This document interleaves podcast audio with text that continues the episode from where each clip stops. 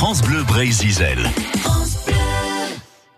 La Pérouse, racontée par Bernard Gimnez, auteur d'un livre très complet sur le sujet. Euh, la Pérouse, partie de Brest en 1785, à la demande du roi Louis XVI, euh, et a découvert les, euh, la découverte de James Cook dans l'océan Pacifique. C'était sur la Pérouse, et ensuite un tour du monde.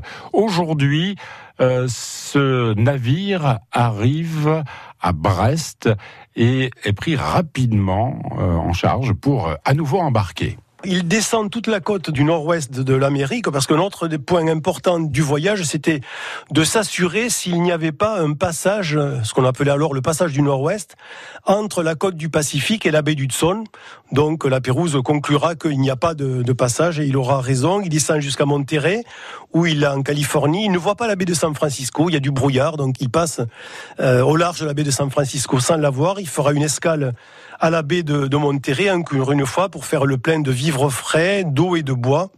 Et puis il va traverser tout le Pacifique pour se diriger vers la Chine et il arrivera à Macao euh, pour euh, notamment essayer de vendre les pelleteries qui avaient été achetées euh, au port des Français.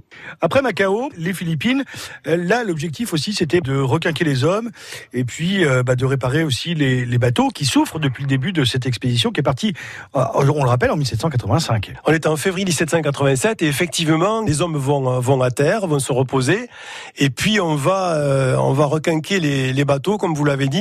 Donc on, refait tout le calfatage des bateaux. La Pérouse choisit d'aller à Cavite parce qu'il savait que l'arsenal de Cavite était vraiment très très bien équipé pour euh, calfater les bateaux, pour les réparer, pour contrôler que tout allait bien, puisque cet arsenal avait tous les ans à, travailler sur le, galion qui faisait la, liaison euh, pour les Espagnols. Donc c'était vraiment un arsenal qui était très très très bien équipé, et donc euh, les bateaux seront mis en cale sèche et on va va reprendre absolument tout ce qu'il y a à faire sur, sur un bateau après euh, presque deux ans de, navigation. Une escale en Alaska pour euh, la Pérouse euh, qui mettra le cap vers l'extrême-orient, mais ça c'est à suivre demain, même endroit, même heure.